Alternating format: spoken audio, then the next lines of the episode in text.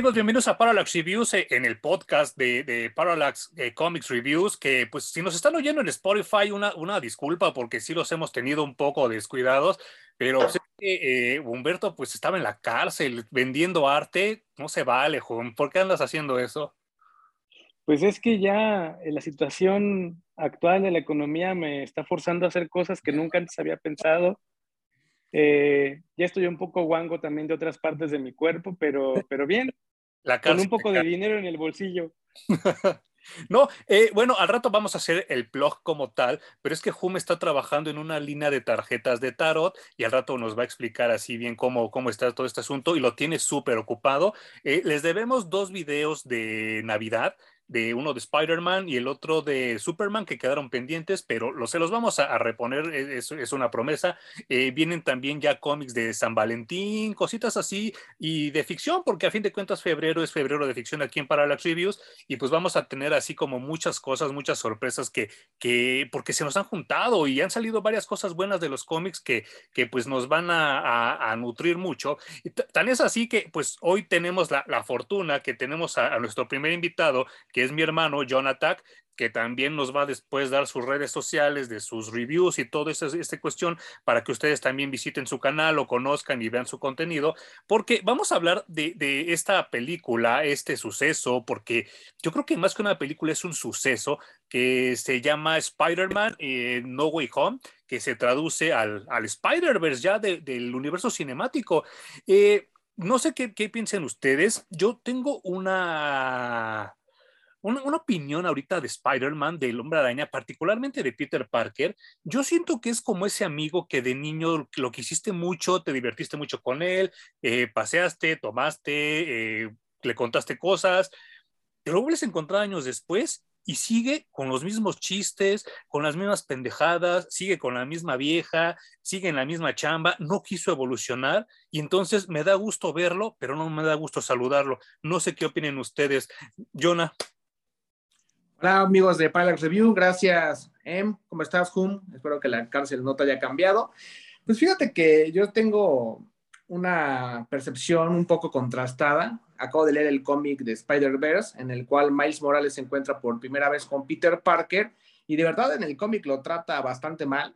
Suena una persona amargada, agresiva, que no está abierto justamente como tú dices a conocer personas pero al ver la película de Spider-Verse el día de hoy, veo que es un Peter Parker muy diferente al que encontramos en el cómic, pero definitivamente yo me quedo con el Peter Parker que es como el amargado, como el frustrado, como la persona que está cansado de, de, ser Peter Parker, ¿no? Suena ridículo, pero está cansado de ser Peter Parker, está cansado de no encontrar como un sentido a su vida y preferiría yo quedarme con el Peter Parker de la película porque el del cómic de verdad es que me dejó a mí un sabor de boca bastante malo, ya que como superhéroe y él haber sido eh, víctima a, los, a una temprana edad de tener esos superpoderes y no ser comprendidos, parece que a Miles Morales no lo termina de entender cuando él ya había pasado por la misma situación.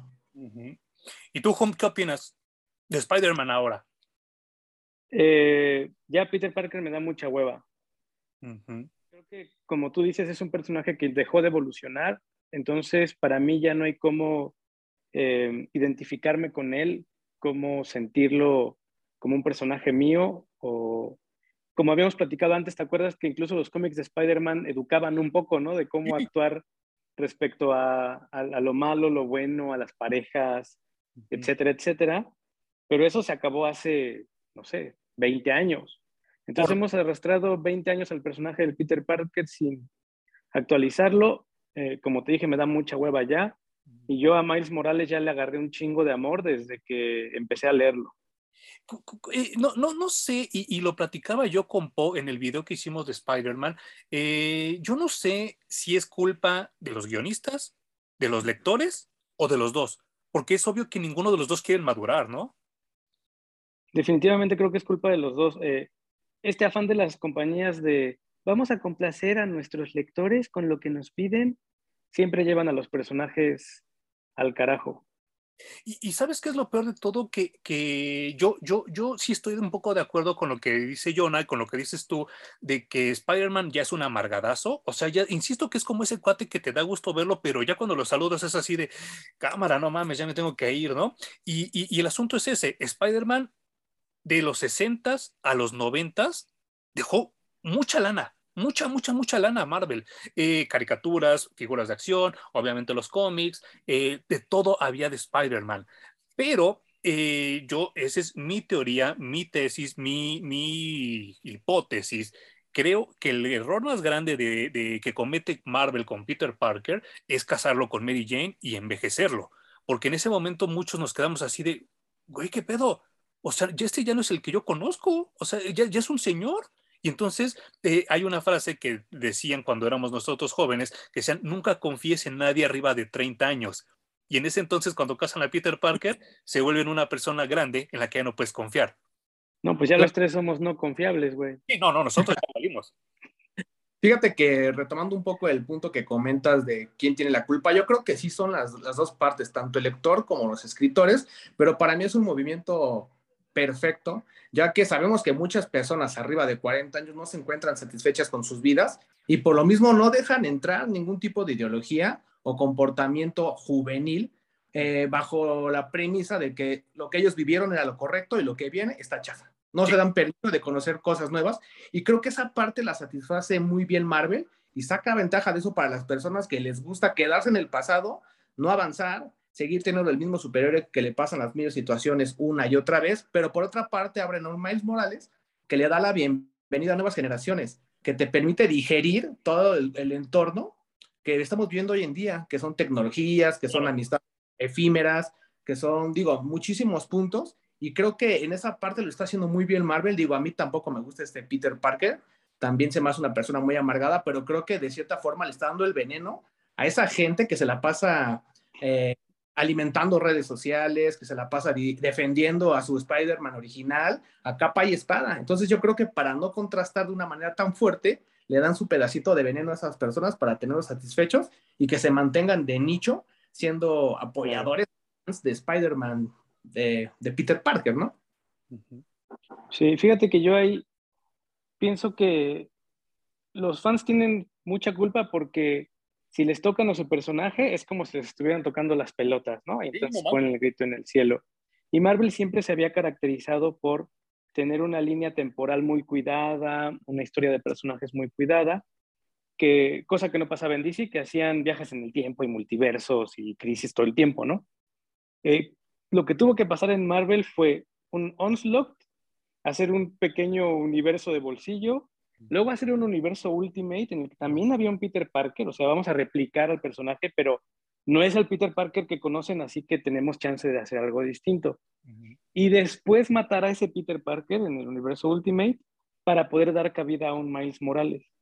Y con todo y eso, no tocaron al Peter Parker de la línea original. Está bien culero porque, eh, en el, si no me equivoco, fue en el 2000, donde todo, todo iba a cambiar según mucha gente, y sale este cómic que se llamaba Ultimate Spider-Man, donde pues se empezaban a integrar cosas como tecnología, las portadas eran 100% hechas en computadora, la, eh, eh, trataban de, de, hacer un update del personaje y salen con la pendejada de que, por ejemplo, Peter Parker deja de ser fotógrafo para ser diseñador web, ¿no? Y ahora yo ya me dedico a hacer el web del Clarín y, entonces le, rompes la madre algo que no le tienes que haber roto a la madre, ¿no? Ahora sabemos que en el 2022 nadie programa web, o sea, es una pendejada que lo hayan hecho programador web, pero aquí sale como programador web. Y entonces eh, eh, eh eso, es como el mínimo error. Un excelente dibujante en ese entonces, y, subrayo en ese entonces llamado Mark Bagley, se lo llevan a este, a este título. Y no sé qué opinas, Hum, no sé qué opinas, Jonah. Creo que lo echaron a perder, ¿eh? De tan buen dibujante, este personaje y este título de Ultimate Spider-Man lo convirtió en un pésimo dibujante. Yo, a mí me encanta Mark Bagley, obviamente antes de llegar al universo Ultimate. Uh -huh. Creo que se hartó de dibujar Spider-Man porque en los cómics era, no sé si dibujaba dos o al mes o tres, era una locura. Luego lo metieron a hacer una serie de tarjetas creo que eran 180 tarjetas de, de Spider-Man y sus personajes. Entonces, eh, si hay un burnout, un, ya estoy hasta la madre, ¿no? Y seguramente ya dibujaba un poco con hueva Spider-Man al llegar al, al Ultimate. Entonces, pues sí, decayó un poco el dibujo, pero como decíamos, si este fue el camino que nos vea Miles Morales, bienvenido, güey. Yo estoy muy contento. Pero es que yo le comentaba a mi hermano que a mí se me hace una estupidez que esto sea el duende verde. O sea, e-, esto parece todo menos el duende verde. Y en ese entonces era sagrado, ¿eh? O sea, la gente que leyó Ultimate X-Men, Ultimate eh, Spider-Man, se sentían más arriba que tú, ¿eh? Decían, no, es que tú estás leyendo cosas para viejos, esto es lo que viene, esto es lo nuevo. Y a mí nunca me gustó el universo Ultimate. Creo que lo único que me llegó a, medio gustar, y eso porque Hum me prestó y después me, regaló el compendio, fue de Ultimates, y eso porque tiene que ver con, con Avengers. Pero de ahí fuera el universo Ultimate se me hacía lo que ahora es como una vida hipster. No sé si, si ustedes opinen lo mismo. Sí, fíjate que yo al ver ese dibujo que acabas de mostrar, siento que fue lo que, es, lo que hizo Marvel, fue como aferrarse con las uñas a seguir defendiendo ese tipo de, de historias de, de, Peter Parker, ¿no? Para mí fue como, no hay que aflojar, no hay que aflojar, no hay que aflojar. Y a lo mejor Miles Morales fue ese chispazo que ellos no pensaron que iba a pegar tanto, que les está permitiendo abrir esa brecha. Porque como podemos ver la evolución del Duende Verde, pues cada vez era peor y cada vez era peor y terminas por pensar que ni siquiera es el Duende Verde, ¿no? Si yo no hubiera conocido esa versión, diría, no sé quién es él. Entonces creo que en tanto, tanto se esforzaron por querer romper los patrones, por querer innovar y como bien dijo Hum, no tocarle el superhéroe o el villano a esas generaciones pasadas, terminan haciendo este tipo de locuras, ¿no? Entonces, en, en mi caso sí creo que fue un acierto más Morales, pero también creo que haber llegado a este último cómic que tú comentaste, pues sí se ve horrible en los dibujos, que para mí no me transmite ni siquiera nada. Es un dibujo que pudo haber hecho cualquier persona, pero en definitiva no me gustan esos dibujos de, esa última saga. Y fíjate que está bien interesante que tuvieron que super cagarla y embarrarla lo más duro que podían. Yo creo que para poder permitirle al otro voy a decirle, pues ya haz lo que quieras, escribe lo que se te pegue la gana. Entonces sacaron a Miles Morales e hicieron algo completamente distinto, porque en uno de los eh, videos hablamos acerca de Superman y Superboy y Supergirl, y cómo todos los personajes que sacan debajo de Superman son clones de Superman. Claro. Y los mismos enemigos y las mismas virtudes, y las o sea, aburre. En cambio, con Miles Morales hicieron algo completamente distinto a Peter Parker, y creo que ahí ese, allí es donde radica el éxito de este personaje. Justo es lo que yo les quería preguntar a los dos. Eh, yo, yo ahorita voy a decir mi opinión, pero en su opinión, ¿qué es lo que hace a Miles Morales que te caiga bien? Porque miren, yo, yo, yo insisto, yo no quiero que esto salga mal y no quiero que la gente crea que soy racista, porque no lo soy. Eh, pero sí hay personajes que cuando los hacen negros, automáticamente me caen mal, ¿eh? Si es así de, güey, es que no tiene nada que ver esto. En cambio, Miles Morales cae bien en automático. No, no, a mí me cayó bien en automático. No sé si a ustedes les pasó lo mismo. Yo no puedo responder esto mejor.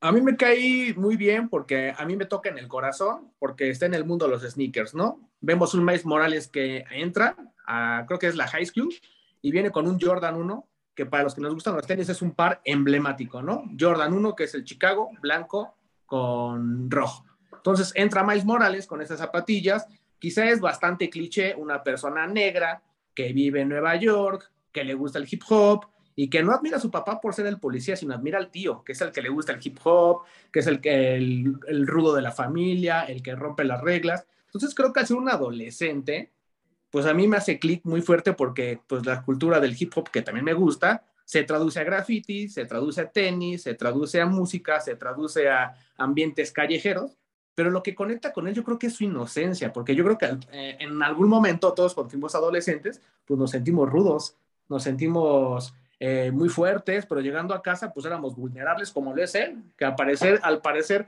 es una figura afuera, pero en su casa pues, es vulnerable, es una persona insegura, es una persona que se siente alejada de sus padres, que tiene dificultades para conectar con las personas a nivel social. Entonces, para a mí me cae muy bien eso, ¿no? Es una persona como que con una vibra bien bonita, sin pretensiones, como que entiende ese lado profundo de sus sentimientos y que no intenta impresionar, sino que él intenta pasar desapercibido y no logra entender cómo poder conectar con las personas. Entonces yo creo que al verlo tan vulnerable, tan humano, es lo que a mí me conecta con él y digo, ya con todos los factores que lo rodean, a mí termino por enamorarme ese personaje. Ah, pinches huevo que sí. Es que ah, yo creo que a ti y a mí, Emanuel, lo, lo que nos pasó con Peter Parker es que conectamos porque era el joven de ese momento, güey. Claro. Era el nerd que le gustaba, eh, La pues ciencia. de cierta manera, cosas de nerds, ¿no? O sea, como, como a nosotros. Y además era el que la sociedad hacía un lado y que lo pendejaba, y que se sentaba en el rincón, pasaba desapercibido, etcétera, etcétera, etcétera. Ya conocemos la historia. Pero conectaba con nosotros porque ese era el joven de, de nuestro momento. Y Miles Morales, efectivamente, es, conecta con los jóvenes de ese momento. Como tú ya bien dijiste, ese Peter Parker de Ultimate es un diseñador web y eso era como traerlo a la modernidad. Pues, güey, perdón, pero por ahí no va el asunto. No. En cambio, Miles, Morales lo tiene muy claro, güey. Es un pinche vato de barrio, ¿no? De afroamericano, obviamente gringo en Estados Unidos, y desde allí uno conecta. Pero es el concepto del el joven Spider-Man traído a los 2000 Sí. y funciona de no mames. Y obviamente con un güey como Jonah, que es un poco más joven que nosotros, conecta el doble, güey. Y, yo creo que con la generación de ahora, eh, el triple, el cuádruple, ¿no? Eh, ahí les va, o sea, ahorita Hum comentó algo que, que tiene mucha, mucha relevancia, que es que, no, no, no sé si, era, era Bendis todavía, ¿verdad? El que escribió el de Ultimate, Ultimate Sacrifice, Ultimate Ten, no me acuerdo cómo se llamaba esa madre, ¿no? Eh, eh, y que le dijeron, ya, güey, haz lo que quieras, se va a acabar este desmadre, va a llegar Galactus y se les va a cargar la chingada, porque ya el universo Ultimate no vende. Y entonces él hizo un Miles Morales, hizo la historia que se le dio la gana y triunfó. De la misma manera que en 1962 Stan Lee hizo lo que se le dio la gana y triunfó con Spider-Man. Claro. ¿A, a qué, a qué regresamos? A que yo creo que las historias buenas se cuentan solas. No tienes por qué andar forzando los personajes, no tienes por qué andar forzando las situaciones, no tienes por qué andar forzando las razas. Simplemente escribe algo que se te antoje y hazlo bien. Y deja de hacer mamadas como que haces al pinche, al Nick Fury negro o mamadas así, ¿no? Porque dicho sea de paso, el Nick Fury negro me cae en los huevos, no lo soporto. O sea, de verdad, no lo tolero. Y más que se parece a Samuel L. Jackson, que también me cae en los huevos, no lo tolero. No sé si a ustedes les pasa igual. No, no sé. eh, a mí me hizo ruido, obviamente, porque el Nick Fury que conozco no, no es Samuel L. Jackson, no es de, de color negro en la piel, pero poco a poco lo vas di- digiriendo y creo que, que funciona, que funciona bien. Eh, algo bien curioso que pasa con Spider-Man es que para mí es un héroe de barrio. ¿No? Así es como yo lo definiría. No importa en qué situación me lo pongas, Spider-Man sigue siendo un héroe de barrio. Pero curiosamente, gracias a la caricatura, eh, nos hacen pues pensar que Spider-Man tiene esta vida en multiversos paralelos y, y la chingada, porque si tú te acuerdas en la caricatura tuvimos dos episodios en las que, en que mezclan justamente Spider-Man de distintos universos. Bueno, Spider-Man incluso conoce a Stan Lee Y no en esa caricatura, que creo que fue el sueño mojado tanto de. Stan Lee como de nosotros toda la vida. Y fue un gran, gran momento y creo que allí fue donde se tiró la primer semilla de metamos a Spider-Man en un Spider-Verse. Y, y que, y que en ese entonces Ben Reilly no era tan viejo como es ahora. Y el ver a Ben Reilly en la pantalla sí fue así de, no mames, ¿qué pedo? ¿Qué está sucediendo? ¿No? Sí, todo en los noventas. ¿Tú no la viste, Jonah? No, esa parte no la vi. ¿Qué pedo? La tienes, tienes que visitarla en algún momento, güey. Eh, No está en Disney Plus, ¿eh? O sea, no, no, este, in- insisto, no es ningún comercial ni mucho menos, pero está completita en Disney Plus, cosa que nunca tuvimos en DVD, ¿eh? Y básicamente allí termina la, la serie animada de Spider-Man con, Pero con el Spider-Verse. dinero, ¿te acuerdas? La terminan, ¿Cómo, cómo? eh, eh, la, la terminan ahí porque se le acaba el dinero a Marvel y ya no tiene dinero para hacer los siguientes capítulos. Pero Pues, yo ju- justo es cuando llega Sony, lo agarra con los pantalones abajo a Marvel y le compra todos los derechos de Spider-Man. Toy ¿no? To- Toy Biz también los, los, los ultraja y los, los quita todo, pero eh, el rumor era de que, porque yo hasta tuve la figura de que iba a ir a la Atlántida y conocer a Namor también, y iban a conocer a muchos, porque supuestamente Spider-Man no caía en la realidad verdadera, y entonces él caía en otra realidad donde estaba con Namor y conocía, creo que a Thor también, pero todo eso fue cancelado porque Marvel no tenía dinero. Y ya lo hemos hablado en muchas ocasiones que hubo tres cosas que salvaron a Marvel en ese entonces. Una fue esta, esta línea de Comics Ultimate, otra fue la película de los X-Men, la primeritita, la de Brian Singer, y el otro fue el juego de Marvel contra Capcom que lo sacó de la, de la pobreza a, tanto a Capcom como a Marvel. Y, y, y, sí, yo, yo puedo ser testigo de esto porque ¿cuánto dinero nos habremos gastado en esa maquinita entre los tres? Ay, no mames. Y yo creo que para cerrar la idea o darle continuidad, justamente esa es la culpa de los escritores que no supieron madurar a Peter Parker, no supieron adaptarse a los cambios que estábamos viviendo, no supieron entender esa brecha generacional que nunca terminaron de cerrar y creo que es lo que hace bien Miles Morales, ¿no? Que acerca a las generaciones, porque bueno, entendamos que está partiendo desde una, desde una persona aspiracional, ¿no? Vive en Nueva York, en un barrio, quiere ser mejor, es una persona ingenua que tiene todo por delante, pues creo que todos nos conectamos con ese sentimiento de querer ser mejor, ¿no? Cada día. Conectamos con las inseguridades y también conectamos con el sentimiento de haber logrado algo, en este caso él, pues tener fe en él, empezar a comprobar los poderes que tiene, darse cuenta que no es tan tonto como él se cree, porque él sí se cree una persona muy tonta, que no sabe ni siquiera hacia dónde va. Y creo que eso es lo, lo que conecta bien con nuestras generaciones y con las pasadas, cosa que no pudieron hacer, no sé si en 20, en 30 años, que creían que solo por dibujar diferente a los personajes iban a quedar, ¿no? Y a tal grado que creo que bueno que haya un cambio de escritores eh, temporalmente, porque terminan por saturarse, como dijo Hum, que a lo mejor les piden que esté dibujando, o el escritor ya no sabe qué hacer, y en lugar de cambiarlo, pues sigan aferrando a una idea que por más que le den la vuelta, ya están bloqueados, ¿no? Necesitan que entren dibujantes diferentes, que entren personas con diferentes ideas, a lo mejor, a lo mejor gente joven que le dé ese brío de juventud y de sensación de algo nuevo, pero también creo que el sentimiento de pertenencia al pasado es muy fuerte, lo cual los hizo llevar a, la quiebra, ¿no? A tal grado de lo que menciona Em, de perder los de Spider-Man y tenerse que bajar los pantalones. Sí, y fíjate que algo con lo que también se conecta bien fácil con Miles Morales es que Marvel siempre ha tenido esta característica de hacer sus eh, héroes muy reales, muy sentados en, en, la realidad, ¿no? Y yo no me ubico siendo superhéroe sin tener a mi carnalito o a mi amigo aquí a un lado y diciéndole, güey, no mames, ¿qué crees? Tengo superpoderes y soy Spider-Man y la chingada, como Miles Morales tiene a Ganke, ¿no? Y creo que ese también para mí fue un, un momento clave, porque Spider-Man Peter Parker es el solitario, malentendido y la chingada. Y, güey, nosotros hemos sido amigos cuánto tiempo, güey. Y uno siempre tiene distintos amigos en distintas etapas de su vida.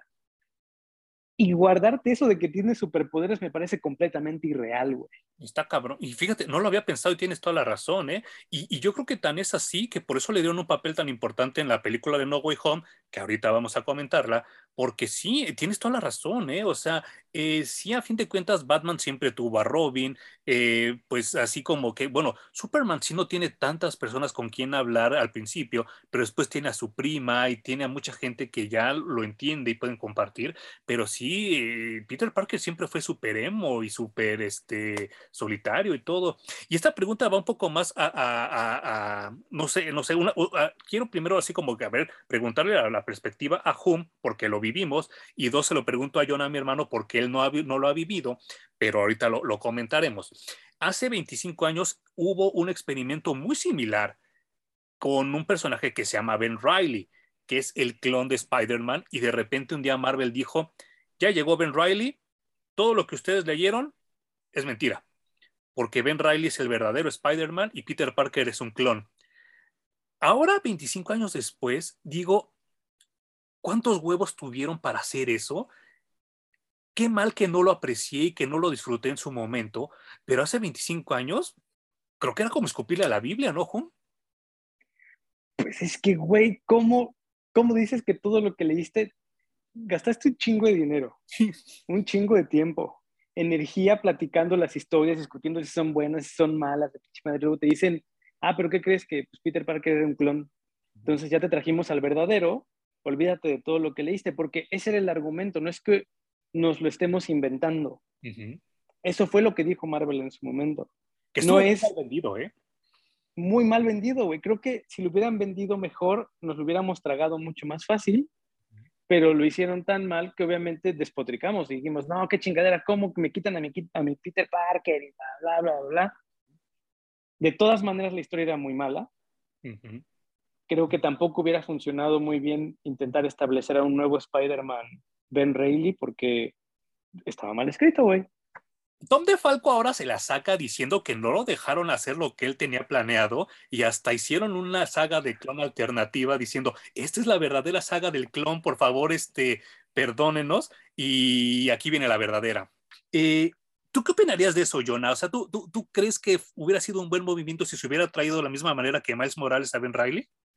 Yo creo que hubiera sido el mismo efecto, pero creo que la forma en la que terminaron a Peter Parker diciendo que todo lo que sucedió era una mentira, creo que es la peor de todas las opciones que tenían, utilizaron la peor. Entonces, pues digamos que las personas con ese descontento no iban a recibir bien a nadie, ¿no? Al personaje que le quisieran poner como Spider-Man, no le iban a recibir bien. Entonces, creo que fue un movimiento nuevamente horrible por parte de los escritores de Marvel y creo que afecta a Ben Riley en su entrada, porque entras con un odio, no entras con ese recelo, entras como voy a volver a gastar, justo como dijeron, voy a invertir mi tiempo en un nuevo personaje para que después me vuelvan a decir que tampoco era cierto, ¿no? Yo me quedaría con la sensación de sentirme robado, decepcionado y no tendría ganas de leer al nuevo Spider-Man. Entonces creo que fue un momento muy desafortunado para el nuevo Spider-Man. No sé si tuvo un impacto tan fuerte como Miles Morales, no lo creo, tampoco creo que haya tenido la aceptación que esperaban, pero creo que todo se debe a la mala terminación de Peter Parker con ese argumento tan pobre que acaban de comentar. Y, güey, tan, es solo el argumento que te dan de venta que después con todo el Spider-Verse nos dieron, no sé, 30, 40 Spider-Man distintos y nadie chistó, ¿eh? Nadie dijo, ay, no esa mamada que... Bueno, tuvimos un Spider-Ham que nadie dijo, ¿qué? ¿En serio un cerdo araña? No Pero es solo el argumento de venta, güey. Cómo me lo venden y cómo lo leo y cómo está divertido y me entretiene, desde allí lo puedo aceptar. Y, y, lo más triste de esto es que tres, cuatro años antes de la saga del clon, pasó el reino de los superhombres, donde nos regalaron cuatro supermanes diferentes y que hasta la fecha siguen por ahí en la continuidad, ¿no? Sí, güey, sí, es, nada más es que lo vendieron muy mal, porque Ben Reilly ha estado eh, gravitando alrededor de, Peter Parker durante varios años, de pronto viene, de pronto se va, de pronto viene. Se ha muerto creo que como tres veces, pero no deja de, regresar. Ahorita incluso hay un story arc eh, de, Ben Reilly que regresa a sustituir a, Peter Parker, ¿no? y, que, y que de la misma manera que el Doctor Pulpo, es mejor Spider-Man que Peter Parker por mucho, ¿eh? Porque para empezar le pagan dinero por ser Spider-Man. Pues es que ya agotamos a Peter Parker, o sea, ya ¿Qué más les podemos decir? Oye, pero, pero vaya, esta pregunta también va para los dos. A, mí me, me, suena, se me antoja ridículo e inverosímil que un personaje como Peter Parker, que pues es la mitad de viejo que el Capitán América y que Superman, haya envejecido más rápido que los dos, ¿no? Pues bueno, yo tengo varios amigos que ya están todos canosos, que su vida quizá no es la mejor, y yo creo que la amargura sí te envejece. Creo que también es una parte que han hecho a propósito, justamente para que la gente que está leyendo ese viejo Spider-Man se dé cuenta que ya no está chido. Digo, también en la película de Spider-Verse hacen muchos comentarios burlándose de Peter Parker. Voy a parte de la película que se mete a la computadora y dice, la estoy hackeando. Le dice Miles Morales, eso ni siquiera es hackeo, nada más estás metiendo información. Y ese tipo de comentario de, de señores pues se lo están recalcando a cada rato. Le dicen, oye, ¿cómo eres Spider-Man y vienes en pants, no? Porque justamente los señores todo el tiempo quieren estar en pants, ¿no? Claro. Todo el tiempo quieren estar comiendo pizza y hacen alusión a su panza y él lo dice, pues es que ya estoy panzón, pues es que ya me divorcié. Y yo creo que ese no soltar, esa, ese estar retrocediendo constantemente, de estarse boicoteando, pues lo envejece. Yo creo que por eso se ve así, ¿no? Porque justamente él es una persona pues bastante amargada y una persona, como tú bien dices, que parecería que tiene 70 años cuando no los tiene por su forma de ser. ¿Y tú qué opinas, Jun? Que, pues sí es triste, güey, porque para mí el personaje de Spider-Man siempre ha sido joven y de hecho, cuando lo incluyeron en el universo cinemático de Marvel, que era, era Tom Holland por primera vez y que hacía chistes y que era un güey de 17 años por ahí brincoteando con un traje de Spider-Man, dije, es que ese es. Claro. Ese es el que tiene que ser pinches Spider-Man. Cuando a mí me intentas vender un Spider-Man adulto, digo, güey, ¿de dónde sacaste la idea? Ese no es el personaje. Porque como tú bien decías, estos personajes de cómic, desgraciadamente, no pueden envejecer. No, no pueden evolucionar como los seres humanos normales, porque se vuelven un ideal, porque se vuelven... Em, el arquetipo. Digamos como que, ajá, como el arquetipo, entonces no lo puedes mover demasiado de su lugar. Y yo creo que deberían de ya empezar a mudar y dejar a Peter Parker en paz. Y pues ya tendríamos que estar leyendo más Miles Morales que Spider-Man Peter Parker. Y está ah, yo tengo una pregunta para ustedes. Digo, yo no, no, tengo tanto conocimiento. ¿Cómo definiríamos entonces a Peter Parker? Porque si en el inicio se la pasaba haciendo bromas y hoy en día lo quiere vender como un amargado, entonces ¿con qué Spider-Man me debo de quedar? ¿A quién le creo? ¿Al Spider-Man que hacía bromas? Porque muchas personas se ofenden si las películas de Spider-Man no tienen chistes, porque Spider-Man siempre se la pasa haciendo chistes, ¿no?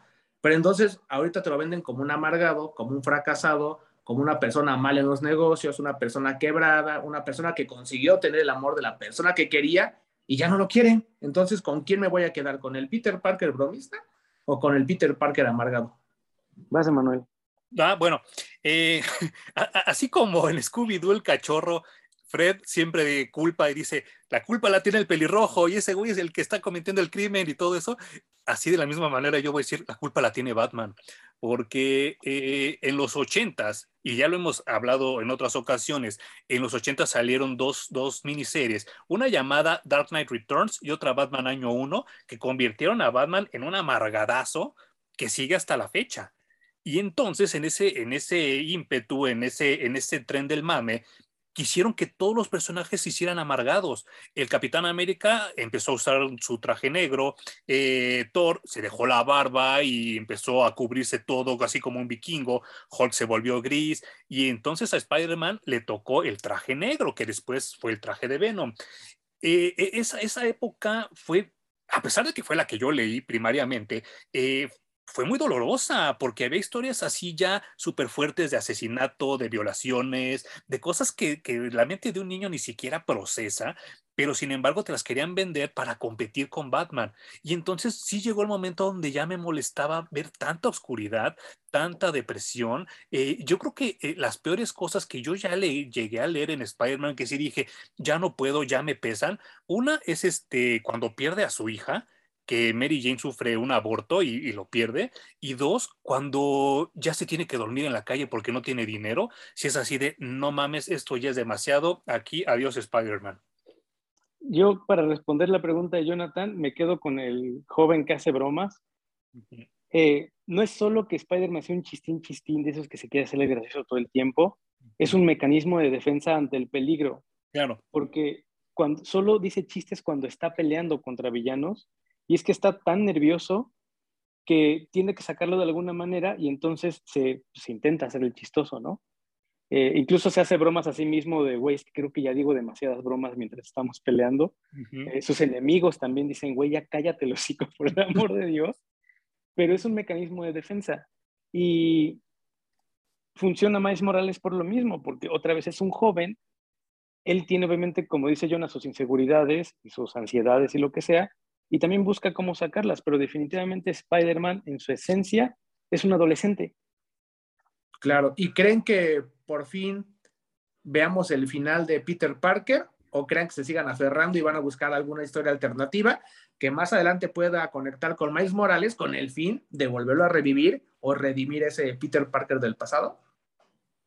Yo Vamos a tener otros 10, 20 años de Peter Parker, ¿eh? cagado de risa. Sí, sí, sí. sí. Y, y, es súper, súper doloroso porque yo creo que sí están torturando mucho al personaje, están torturando a los lectores, pero sobre todo las ventas, ¿eh? Las ventas, yo me acuerdo que en sus buenos tiempos Spider-Man tenía cuatro títulos, más cuando era invitado de los X-Men, más cuando era este Marvel Comics presenta, o sea, er, eran muchísimos. Y entonces ahorita creo que nada más tiene dos y tan tan. O sea, dos títulos y tan tan. En cambio, yo me acuerdo esa mentira que algún día la tocaremos de que se produce la muerte de Superman porque no vendía. Yo decía, no, no digan mamadas, ¿cómo Superman no vendía si tenía cuatro títulos más la Liga de la Justicia? Eso eso es vender, ¿no? Perdón, pero es vender. Y, el asunto de esto es que, bueno, eh, eh, ya englobando todo lo que acabamos de comentar, eh, pues obviamente, seguramente ya ustedes fueron al cine. También postergamos un poco este video porque si hay varios spoilers y pues ni modo, ahorita viene la sesión de spoilers, ¿no? Ya los tres yo, yo se fui con Jonah, pero Hum fue ahí, este, desde la cárcel le transmitieron Spider-Man, no, Way Home. Y yo tengo mi opinión que ahorita les compartiré. Jonah también tiene la suya y ahorita Hum va a decir la, de él, ¿no? Hace rato me preguntó un amigo que también, por cierto, le manda un saludo, que es Armando García y, Bernardo Díaz, que, que, por cierto me regaló un Flash Gordon que ya les enseñaré. Eh, pues me preguntaron qué opinaba yo de, de la película de Spider-Man, porque ellos sí estaban como muy extasiados, ¿no? Y yo les dije, yo creo que esa es la película perfecta para los que son fans de Spider-Man, pero que en su perra vida han agarrado un cómic de Spider-Man. No sé si ustedes piensen lo mismo. Híjole, yo creo que para mí sí, justamente porque creo que no se necesita saber mucho para que te guste la película. Digo, yo no conozco a tantos Spider-Mans y sí logré entender un poco la trama de, la película. Sí siento que por momentos hacen chistes medio sobrados, que para mí no debería de ver, o no sé si porque la gente se ríe en, en, momentos que no debían de reírse, pero creo que sí está hecha para todo el público esa película, está hecha para que todos lo podamos entender. Digo, a mí la película sí me gustó, no conozco a, fondo esos tres Spider-Man, más que a Miles Morales y un poco a Peter Parker, pero a mí se me hace una buena combinación, creo que se logró el cometido para que pudiera ser digerible para cualquier tipo de persona. Algo que lograron eh, en las películas e incluso en las caricaturas es que no importa si has leído un solo cómic en tu vida, vas a entender quién es Spider-Man, de dónde viene y además vas a conectar con el Spider-Man que vimos primero en, las películas de, de Tobey Maguire y vas a conectar también si viste con las de Andrew Garfield y vas a conectar si solamente viste las películas del universo cinemático Marvel. Entonces, güey, se acabó esta temporada en la que la gente decía, es que si no has leído Spider-Man 257 al 283 no vas a entender nada. Entonces, esta película me parece perfecta, güey perfecta en muchos sentidos, pero ya, ya hablaremos un poquito más al respecto. Particularmente yo tengo que confesar, y también lo dije en el video de, de Po, pero lo repito para la gente que nos escucha en el podcast, eh, yo detesto las películas de Tobey Maguire por malas, por ridículas y por mamonas, y las películas de Andrew Garfield me dan mucha hueva, me dan mucha flojera, son súper aburridas. Entonces, cuando llega Tom Holland, mi, mi, Emanuel de, ocho años respiró y dijo, por fin estoy viendo Spider-Man en la pantalla, por fin es el Spider-Man que yo conocí y está súper chido. Ya cuando empezaron con este rumor de que los vamos a juntar a los tres y todo eso, dije, ay, pues qué bueno, sí, qué bonito, jijije, jaja. Pero pasó algo que yo temía que iba a pasar, que es que la, el picotazo de nostalgia que nos dio Spider-Man No Way Home, ahora están pidiendo los fans y los entrecomillo, que ya saquen Spider-Man 4 y que saquen Amazing Spider-Man 3, lo cual a mí se, me hace una ridiculez y totalmente innecesario. No sé qué opinan ustedes. Pues tan innecesario como Matrix 4, ¿no? Pero, verdad? pero no sé si a ti te pasó lo mismo que eh, revaloraste las películas de Toby Maguire. Al menos la primera, güey. Y si no, al menos los villanos. Mm, Mm, yo, yo creo que más bien eh, Alfred Molina es un excelente actor. William Defoe es un excelente actor. Los dos ganaron Oscar en su momento y creo que más bien ellos son tan buenos actores que pueden sostener lo que sea, hasta una basura como lo que vimos en Spider-Man 1 y Spider-Man 2. Wow, Yo a mí sí me gustaron. Que como decimos aquí en México, Sony no da paso sin guarache y estoy 99.9 seguro que sabían que iban a ocasionar, esta reacción en los seguidores. Te vendieron un final sabiendo que iba a haber secuela de la secuela de la secuela y que al final del día caímos todos redonditos. Nos dieron lo que queríamos porque sabían que iban a convertir esas bolsas de millones y las iban a multiplicar dándonos esta película. Y justamente porque la gente iba a querer que no murieran esos personajes y que hubiera una continuidad. Entonces yo creo que fue totalmente planeado para que esto sucediera. Simplemente era el efecto dominó dejó caer una ficha y de lo que se viene es una serie de películas horribles por parte de Sony. Pues ya, lo demostraron con Venom y Carnage que no saben hacer películas de superhéroes. Yo espero que el acuerdo haya sido vamos a sacar una película tan chingona, Sony, que tú vas a poder sacar tu siguiente trilogía de Spider-Man con Andrew Garfield o con Tobey Maguire o contrátate a alguien nuevo, me vale tres pedazos de pepino. Y yo voy a hacer una trilogía en el universo cinemático de Marvel con mi Spider-Man, con mis ideas, con mis productores y mis escritores y ya. Si ese fue el acuerdo, yo estoy muy contento, güey, porque Sony no sabe hacer películas de superhéroes. Yo, yo no sé si, si alguien de, de, la gente que nos escucha o que nos ve esté estudiando leyes, esté estudiando derecho en su país o en México. Eh, a mí me gustaría de verdad que alguno de ustedes se echara un clavado y que nos platicara a nivel abogacía, a nivel legal, todo lo que tuvo que hacer Sony para sacar estas películas y, ponerse de acuerdo con Marvel, porque les salió a los dos. Creo que a fin de cuentas nos vamos a tardar muchos años, tal vez ya ni siquiera los vivamos, pero yo creo que sí, un día Sony va a aflojar Spider-Man y va a decir, ya no me sirve, ya lo mastiqué, ya le di las vueltas aquí en mis muelas, toma, güey, te lo regreso. Eso es lo que yo creo que va a pasar pero eh, eh, eh, la historia de lo legal ha de ser tan, tan, tan excitante, tan emocionante, porque se los atoraron horrible, ¿eh? Y 20 años después, Marvel sigue pagando lana que no debía de haber pagado. Y vaya, si, si ni siquiera la familia de Steve Ditko ni de Stan Lee reciben regalías por Spider-Man y Sony sí recibe, está muy cabrón legalmente lo que hicieron. Terrible. Sí, yo creo que definitivamente le vendieron su alma al diablo. Y digo, Sony lanza un mensaje muy agresivo y muy obvio en la última escena de Spider-Man. No sé si ustedes lo percibieron, pero para mí no tenía nada de sentido que la última escena tuviera que ver con Venom, cuando estás hablando de Spider-Man. Y ese mensaje es, soy Sony y soy tu dueño, y te hago un spoiler y te hago un comercial en la última escena que puede ser de las más importantes diciéndote que viene Venom 3, 4, 5, 6 y que voy a explotar esta mina hasta que me canse, ¿no? Es decir, sí, que bueno, Marvel, aquí está tu personaje, pero ¿qué crees que es mío? a mí me funcionó al revés. Yo cuando vi esa escena de Venom, porque sale Venom cinco segundos y luego lo regresan a su universo. Ajá. para mí fue Marvel diciendo, bueno, sí, aquí está Venom, pero todos estos, todos estos güeyes pertenecen al universo basura de, de Sony. Ahora sí vamos a empezar a contar el nuestro. Eh, estoy tratando de, buscar aquí en Internet Movie Database, nada más que, eh, pues obviamente la sesión de Zoom jala, jala demasiado Internet. Quiero ver si Venom 2 este, recuperó o hizo más dinero de lo que prometió.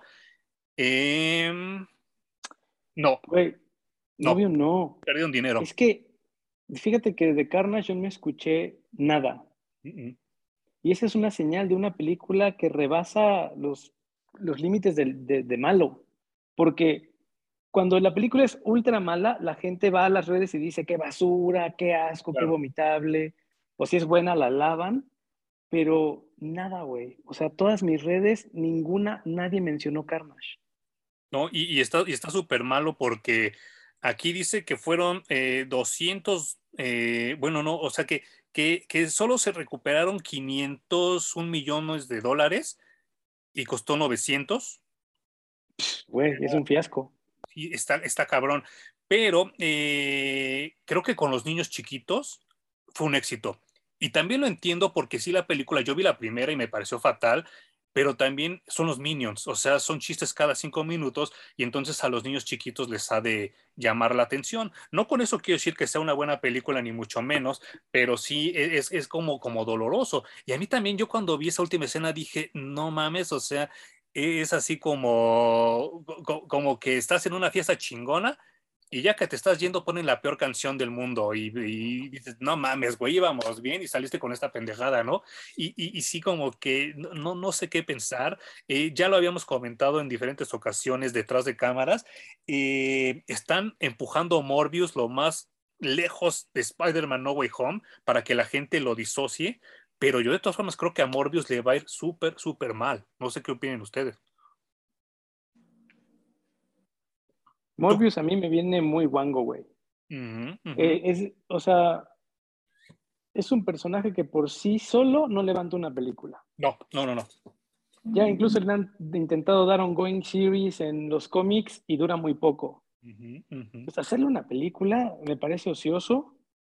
Eh, cabe en una película de Spider-Man, por supuesto que cabe en una película de Spider-Man, pero esto de estarle haciendo películas a los villanos, que es a lo que se está dedicando Sony, eh, me parece que no funciona. Y ya vimos dos películas ultra malas, así tirables a la basura.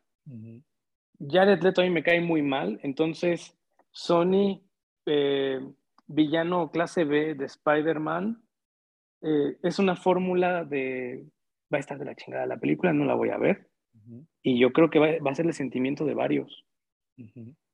Claro, pues es que si la fórmula sigue haciendo efecto y que sigan sacando películas malas, va a ser bueno para poder recuperar al Spider-Man y que suelten los derechos. Digo, yo auguro que sigan saliendo películas y que sigan siendo un fracaso para que lo puedan regresar. Entonces, pues sí, por lo que ustedes comentan, yo también creo que va a ser un fracaso esa película. Y vaya, eh, yo no, no, no, sé si te acuerdas, Home, que durante los noventas, creo que mediados de los noventas, eh, a lo metieron en un concepto muy bizarro, pero muy bueno, que se llamaba los Midnight Suns con Ghost Rider. Yo creo que así sí hubiera funcionado, ¿no? Güey, claro, pero por supuesto que funciona. Sería un personaje de terror, más que un villanito de Spider-Man. Sería un vampiro metido en, en, un equipo que se dedica a lo paranormal y al horror. Entonces, güey, sería un personaje muy rico, pero pues nada más así como sacar una película de vampiro, que además es villano de Spider-Man, no se me antoja nada. Y que es vampiro genético, ¿no? O sea, esas mamadas, ¿cómo, ¿cómo, las han gastado últimamente? Me aventé un cómic que creo que es de Image, que se llama B-Wars, así de B de, de, de V, y entonces te manejan que los vampiros ahora son creados genéticamente como los zombies de Resident Evil. Me pareció tan pendejo el concepto que por eso en los videos salgo rompiéndolo. ¿Tú ya lo leíste, Juan? No, pero qué bueno que me avisas, güey. y hasta sacaron una serie en Netflix, creo, o en Amazon Prime. Y yo así de, de verdad, o sea, eh, le estamos perdiendo como tanto la mística y volvemos a esta, esta, esta cuestión de sobreexplicar los temas, ¿no? Eh, creo, creo que sí, esto de que, güey, te mordió un vampiro, te tomaste su sangre, ya eres vampiro. Así de simples son las cosas. Pero eso de el gobierno de no sé qué país hizo una serie hay y ahora ya son vampiros. Güey, qué, qué perra flojera, cabrón. O sea, déjame tantito algo a mi imaginación, a, las cosas que yo crecí, porque todo me lo tienes que sobreexplicar. Y, y creo que esta parte, regresando a No Way Home, creo que esa parte es muy buena, porque sí dejan muchas cosas para la imaginación de un niño, de un adolescente y de un adulto, porque hay cosas súper ridículas, pero que te las tragas, te las comes todas. Yo me la comí entera, güey. O sea, la película a pesar de que la primera mitad es muy mala, muy mala. sigue abundando en las dos primeras películas de Spider-Man, las más recientes, que también son ultra malas para mí, no, me gustaron nada, pero la segunda mitad hace que les perdone todo, güey. Porque lo hacen tan, tan bien, o sea, estoy de acuerdo que te rascan la nostalgia, pero lo hicieron muy bien. Sí, claro. Yo quedé muy satisfecho de a cada quien le dieron su lugar, a cada quien le dieron sus chistes, eh, los tres brillaron en su momento y que, con la segunda mitad hayan decidido divorciar el universo Sony del universo cinemático Marvel, me parece un gran acierto. Y por supuesto, volver a ver a William Dafoe como el duende verde, que además ultra empoderado, porque es un duende verde al 200% comparado, comparándolo con su primera aparición con Tobey Maguire. Güey, se me hizo el villano y que le hayan dado el lugar, porque efectivamente en los cómics el Duende Verde tiene su lugar como el villano por excelencia de Spider-Man. Ah, sí, ¿tú crees? Que lo hayan dado, sí, yo creo que para mí es el Duende Verde. Y después que se lo hayan dado en las películas me pareció genial. ¿Tú quién crees que es? Para mí es el Doctor Pulpo toda la vida. No manches. Claro. Para ti, Jonah, ¿cuál sería? Pues es que bueno, yo también crecí viendo al Duende Verde. No sé si sea el mejor, pero si yo pienso en Spider-Man y empiezo en un enemigo, el primero que se me viene a la mente es el Duende Verde. Mm, no sé si que de niño lo vi con una calabaza, verlo verde con, encima de un planeador. O sea, a mí lo tengo muy arraigado en la mente. El Doctor Pulpo como el segundo. Pero si yo pienso en Spider-Man en un villano, sí se me viene el Duende Verde. Y es que yo, yo, yo como que siempre tuve en mente de que Otto Octavius eh, intelectualmente le rivaliza a Peter Parker, o sea, es, muy inteligente. Y en cambio Norman Osborn está loco, O sea, ese güey es muy, muy, inteligente, pero está loco, nunca sabe lo que hace y la mitad del tiempo nunca se acuerda de las mamadas que hace, ¿no? Y entonces así como que para mí el doctor Pulpo era de, no, este güey sí está cabrón. Y, y, no sé, o sea, sí, sí, tengo yo, creo que el doctor Pulpo para mí es como, como la excelencia. Sí, totalmente de acuerdo con, con, con los dos. Creo que visualmente el duende verde impacta muy, muy, muy cabrón. Y, y, y esta onda de que William Defoe por fin le sueltan la cabellera y entonces hace culerada tras culerada tras culerada tras culerada. E, e, está muy cabrón, porque sí en Spider-Man 1 de Tobey Maguire estaba muy limadito, estaba como muy buena gente y no, no, no da tanto miedo. Aquí te, te transmite hasta coraje, te cae mal el personaje de tan buen actor que es William Defoe. Pinche actorazo, güey. Oh, no, no, no. Y, y, se saca de espina, ¿eh? Hablábamos hace poco, bueno, ya ni tampoco, de que Brandon Routh ya se quitó la espinita de ser un mal Superman. Yo creo que ahorita William Defoe también ya se sacó la espina de haber sido un mal duende verde, ¿no?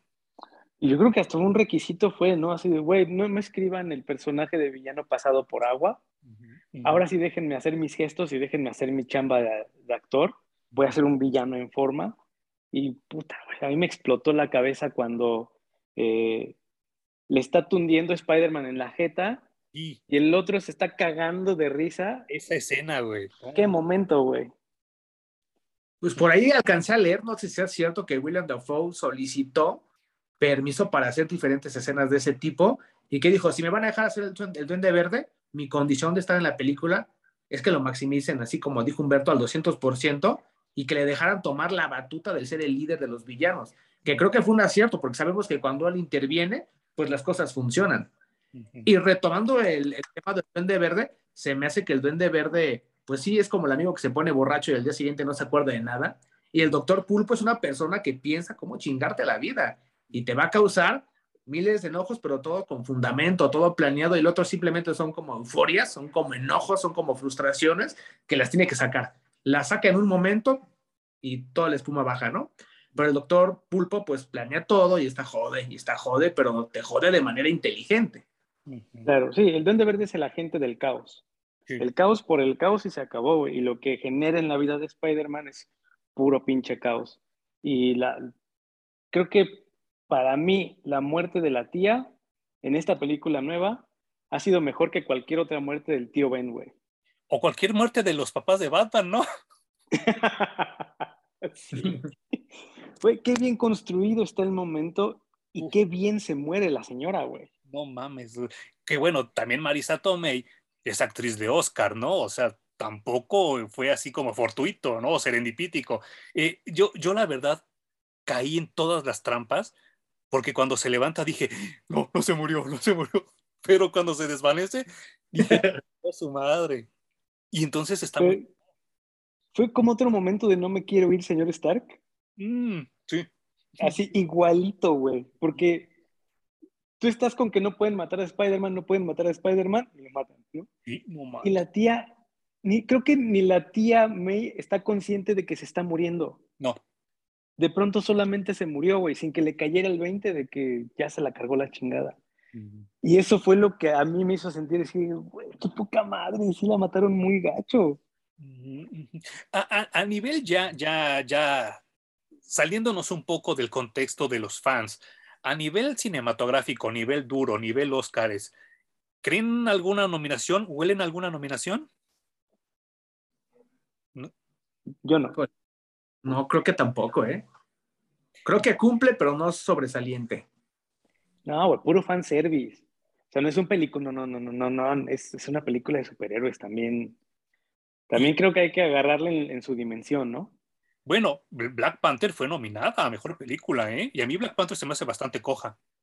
Pero no la, no la nominaron por película.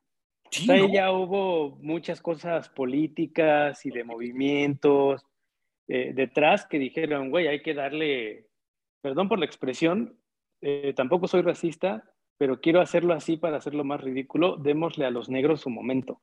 Claro. Y fue una mamada. Yo, yo, yo no sé, eh, eh, yo leí en la semana un reportaje que me pareció totalmente hilarante y risible, que yo espero que haya sido broma, que Marvel está haciendo un push para nominar a Black Widow a varias categorías de los Oscars. Eh, yo no sé si sería como perder el tiempo. Yo más bien así, con, el, con esta de Spider-Man, yo la, nominaría, o sea, la, aventaría a la que la nominaran por guion adaptado, eh, por efectos visuales y por maquillaje. Tan tan. Solo que hubiera una categoría de eh, mejor nostalgia incluida en una película o algo así por el estilo, güey. Porque si no, o tal vez a William Defoe deberían de darle un pinche Oscar por ser el grande verde y ya. No se me ocurre por qué otra cosa podrían nominarla a los Oscars. De todo lo que salió el año pasado de cine, que pues fue muy poco de lo que, lo que pudimos ver, eh, yo, yo le hablaba a mi hermano y le decía a, a Hum también cada quien por su lado, y hoy se lo comenté a Armando y a Bernardo. Eh, una de las cosas que más me lastimó de esta película fue verla después de haber visto Ghostbusters Afterlife, que es genial, que es una chingonería de película. Y, yo creo que si en, Ghostbusters Afterlife junto cinco chistes, creo que hasta estoy exagerando. Y aquí es chiste tras chiste tras chiste. Eh, ¿Cómo compararían ustedes Ghostbusters Afterlife con, con Spider-Man No Way Home? No tengo ni la menor idea, pero híjole, es que yo creo que el mood de esa película, como bien dices, permite hacer muchos chistes, pero no los hacen. Yo creo que para hacer una buena película no tienes que estar complaciendo a las personas de que se estén riendo, porque si eres un fan, sabes a lo que vas y sabes qué tipo de película vas a estar yendo. Es como la persona que quiere estar cayendo bien a cada rato, esa sería la película de Spider-Man es como de, güey, chido, me caes bien, pero no tienes que hacer chistes cada cinco segundos, ¿no? Que creo que es lo que pasa con Spider-Man. Que Spider-Man ya tiene su fan base, que es enorme y que va a aguantar muchas cosas porque lo han hecho hasta el día de hoy. Y sin embargo, Ghostbusters sigue siendo Ghostbusters y no tiene que estar cayendo bien a nadie para que tenga un punch impresionante. Y creo que esa es la fórmula, ¿no? Esa es la diferencia, que ellos dicen, estos Ghostbusters funciona, no necesito hacerme el payaso o hacer muchos chistes más que los necesarios, ¿no? Claro, yo, yo creo que la comparación vale en que las dos te rascan el huesito de la nostalgia. Y Ghostbusters lo hace de una manera magistral y Spider-Man lo cumple. Lo cumple bien. Pero, güey, como te digo, si hubiera una categoría tal vez de eh, mejor nostalgia metida en una película, pues sí, Ghostbusters Afterlife se la lleva por mucho de calle, güey. Y vaya, ya, ya así como para, para concluir toda esta onda, eh, y es que lo, lo, lo, hice a propósito el mencionar estas dos películas, porque eh, se están empezando a correr por ahí en la red los rumores de que DC quiere hacer lo mismo y quiere juntar a varios Supermen en una sola película. Eh, hablábamos, Jumi y yo, en otro video de pues estos avances de la, de la tecnología tan importantes y tan cabrones que fue ver la escena de Harold Ramis regresando a ser Egon, a pesar de que él ya está muerto. Y entonces, pues está hablando de una película donde junten a varios Supermanes, valga, la, valga el término, donde va a estar Christopher Reeve, George Reeves y hasta Kirk Cameron, que fue el primer Superman de, del cine. ¿Tú qué opinarías esto como fan de Superman? Eh, no, por favor. es que creo que hay fórmulas que se gastan muy rápido. Y hablando en específico de estas como, como de Spider-Man, como de Ghostbusters Afterlife, de estar trayendo pues gente que ya se murió, personajes que ya tuvieron su momento y bla, bla, pues también caen, ya no quiero verlo más, güey. Ya, yo, yo me acuerdo mucho de cuando salió Matrix, salieron películas y películas y películas y películas hablando de tecnología y queriendo ser la nueva Matrix. No me acuerdo de ninguna, güey. Me acuerdo de Matrix, que fue la primera que sacó ese tipo de cosas, y ya. La del cubo, ¿no? Eh, la de Jennifer López. ¿eh? La, la, de Jennifer López, el cubo. No, que Jennifer López se fue a Anaconda, güey. Ah. Este... no, el, cubo, el cubo fue, fue otra, pero bueno, siempre vamos a recordar la primera y la más chingona. Las demás, pues, güey, ya, ya, no, ya no lo vamos a recordar. Va a ser, como tú dices, esta de Superman, tal vez sea fanservice, pero así como va DC haciendo películas, no creo que me entreguen algo interesante. Porque volvemos al, punto que hemos tratado muchas veces en los videos, no me traigas las cosas solo por traerlas, voy a traerme una buena historia primero. Si tienes primero la buena historia para sustentar que vas a traer ocho Superman en una misma película, órale, güey, voy, pago y la veo. Pero si nada más es para que la gente vaya y le rasquen la nostalgia, no, a mí ya no. ¿A ti ya Y justo yo creo que el fracaso de DC en el ámbito cinematográfico es cuando intenta hacer Marvel. Cuando DC se quiere fusilar a Marvel, evidentemente nunca le sale y termina siendo una porquería. Ahí está el ejemplo de la película de Batman contra Superman. Entonces, pues ya vemos que a ellos no les funciona hacer Marvel. O sea, no han encontrado la fórmula taquillera. Entonces creo que sería un gran error. Digo, yo no me arriesgaría a hacer ese tipo de movimiento porque justamente como dijo Hum, cuando empiezan a duplicar o triplicar una idea con diferentes personajes o abres demasiadas líneas, termina por aburrir. Y entonces le das en la madre a todo lo que escribieron atrás porque te empiezas a cansar de, de las mismas historias. Entonces, yo creo que sería un error y ojalá no sea cierto ese rumor. Yo, yo Mejor pónganse a hacer una sola buena película de Superman, güey. Una. No pido más. Y, y, bueno, ya, ya viste que también ya cancelaron la de Henry Cavill y van a meter a Supermujer.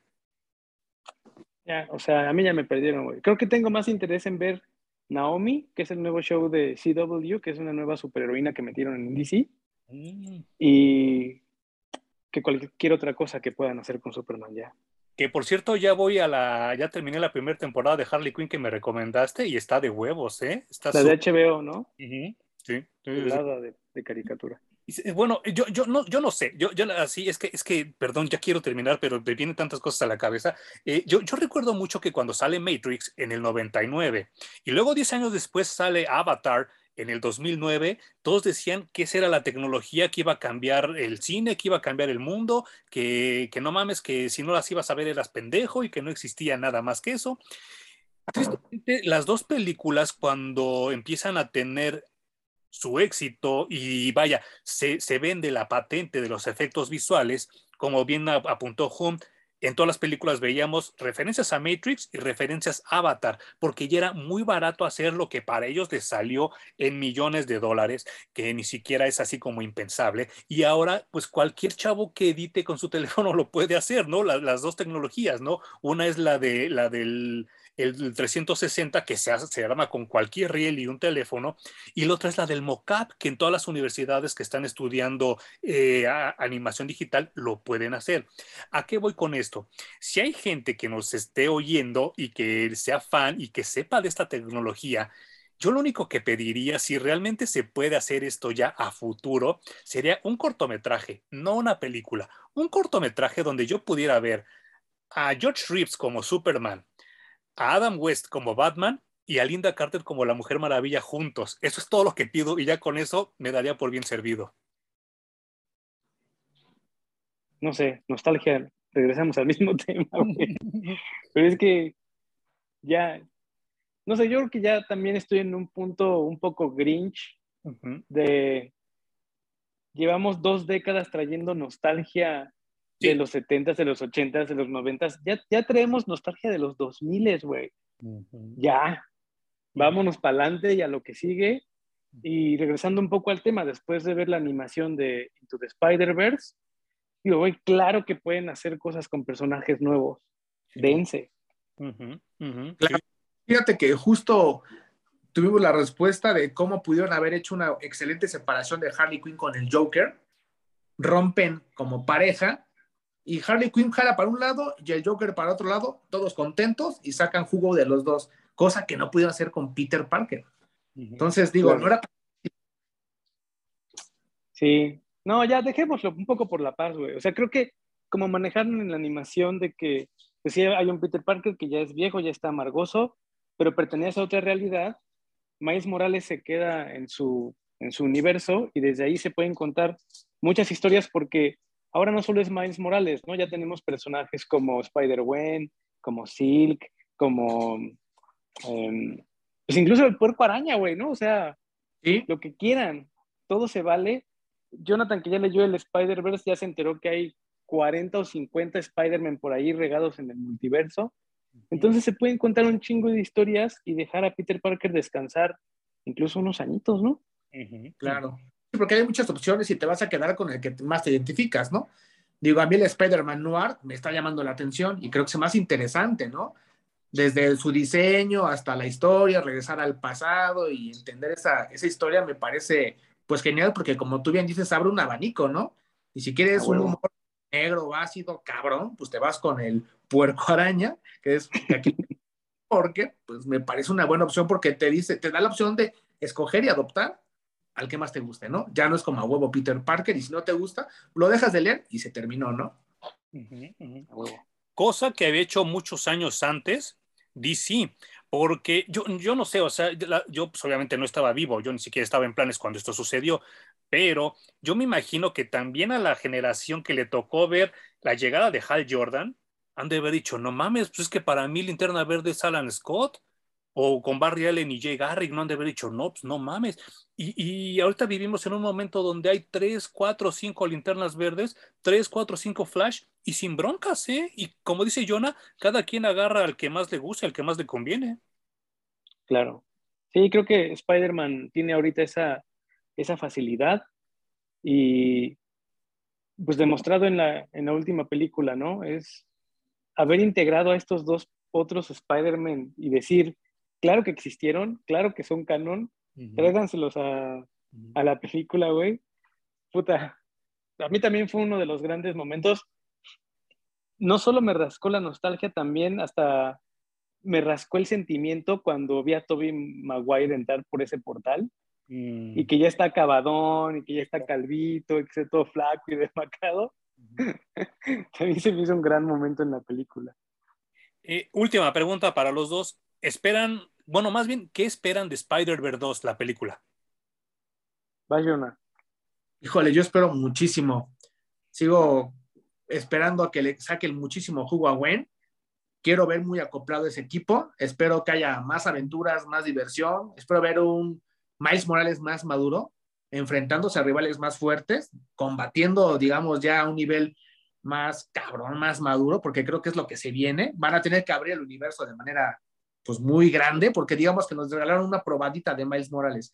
Nos regalaron así como la cerecita del pastel, donde encierra la película, pero entonces aquí tenemos que ver realmente la capacidad y hacia dónde lo van a proyectar, ¿no? Yo esperaría ver una película, no me gustaría verla con muchos villanos, me gustaría que fuera uno, no me gustaría ver que cada cinco minutos uno participara para molestarlo, me gustaría que fuera un solo villano y yo espero que se enfrente como los grandes en las grandes ligas y poderle sacar jugo a Gwen para que también, digo, me gustaría mucho ver una película de ella en un futuro de esta nueva Gwen y ojalá creo que pues, que, con suerte lo podamos conseguir. Digo, a mí ese personaje de la nueva Gwen me causa mucha risa. Creo que esos chistes sí son muy atinados, porque son de una chava de esa edad. Entonces, pues, yo espero que de ahí salgan muchas cosas buenas. Ah, ah, yo quisiera que exploraran, porque obviamente es la historia de Miles Morales, es una historia de un adolescente. Entonces, yo me acuerdo que adolescente uno de los grandes, grandes temas era relacionarse con las mujeres. Y con esto también le, sumamos el problema de que es una pareja interracial. Y que a pesar de que digamos lo que digamos, estemos en el ciclo que estemos, sigue siendo un tema, ¿no? Que, que un negro ande con una güera todavía no es 100% bien visto en todos lados, es todavía como raro.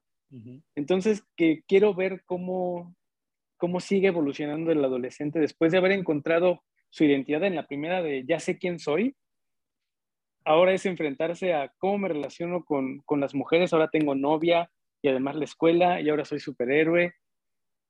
toda esta problemática que suma a la del adolescente, pues a ver qué pasa con eso, ¿no? Y súmale que Gwen es mayor que Miles. Uh, además anda con una grandota, huevo. Por es otro tabú, ¿no? Que hay que explorar.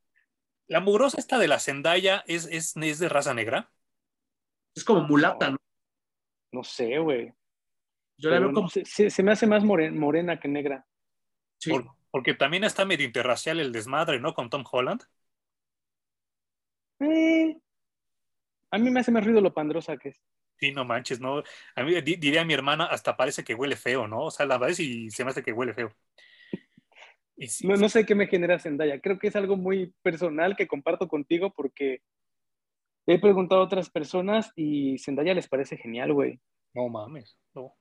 A mí tampoco no me cae bien.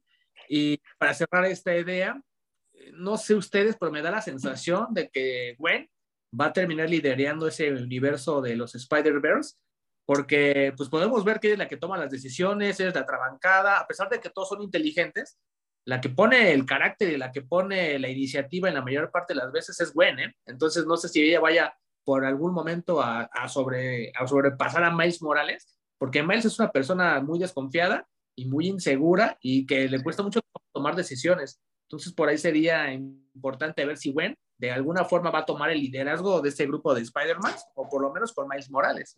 Me encanta, güey. A mí también me gusta el personaje de, de Spider-Gwen que además es música, ¿no? O sea, además tiene su banda y creo que también conecta mucho.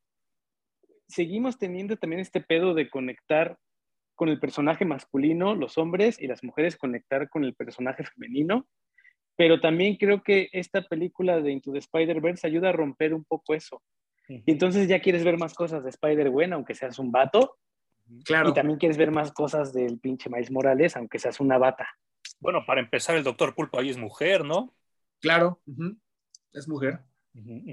Pues yo nada más de Spider-Verse 2 eh, me espero mucho, mucho del Spider-Man 2099, que también fue de mi época, que sí salga y que no salga poquito, y que pues sí eh, eh, enriquezca esta, esta pues esta cultura fuera de las películas de, de, Maguire y de Garfield y todo eso, para que la gente conozca otro tipo de, de hombres araña, que a fin de cuentas, pues sí hace, nos, nos, damos cuenta que sí hace mucha falta, porque mucha gente no, no los conoce. Este, algo que quieran comentar ya como para cerrar el video. Yo comentaría que quédense con el Spider-Man que les guste. Creo que justamente Spider-Verse está hecha para que cada quien escoja el Spider-Man que te guste o el superhéroe que tú quieras Creo que estamos en un momento en el que ya es ridículo defender a un superhéroe del pasado. Ninguno es mejor que otro. Simplemente quédate con el que te gusta, disfrútalo, apóyalo y vive, vive feliz con eso. A huevo. Yo también, eh, también lo hemos, dicho mucho. Consume lo que te gusta, güey. Eh, quéjate de lo que no te gusta, por supuesto, pero no intentes imponerle a nadie absolutamente nada.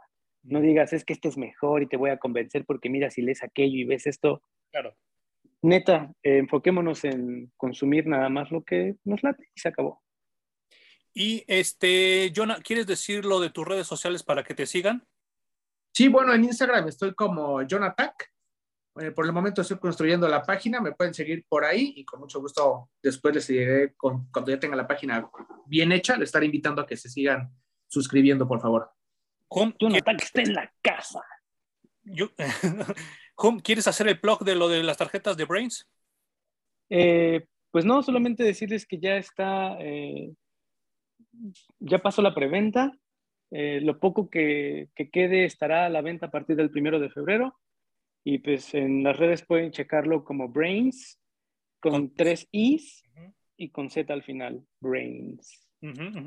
Y pues yo nada más recomendarles y pedirles que pues sigan nuestros videos. Po está de vacaciones ahorita, este, él pronto, pronto va, a regresar también a los videos, no se desesperen. Él, él, como él lo ha comentado en muchos de los videos, él es medio renuente a la tecnología, por eso no le he podido convencer a, hacer los videos por Zoom, pero pronto va a regresar, todo, todo, todo está bien y este, pues pronto estaremos hablando de las figuras, pero pues por favor sigan checando nuestros videos, tanto los de cómics como los de las reseñas que estoy haciendo. Insisto, ya viene febrero de ficción y hablaremos de muchos, muchos temas de ciencia ficción. Y pues muchas gracias por esperarnos y les quedamos a deber dos videos, todavía se van a producir, no se preocupen. Y pues muchas cosas que también Jum y yo se nos ha acumulado a la chamba y tenemos muchas cosas que leer. Ya mi hermano me consiguió una versión digital de Metals que también nos lo han pedido mucho y pues ya lo voy a checar para que lo comentemos aquí los tres. Gracias. gracias, Emanuel. Gracias, Jonathan. Gracias, Juan. Cuídense, suscríbanse. Y la gente que, nos, la gente que nos está oyendo en Spotify, muchas gracias y nos vemos en el siguiente episodio de Parallax Comics Reviews.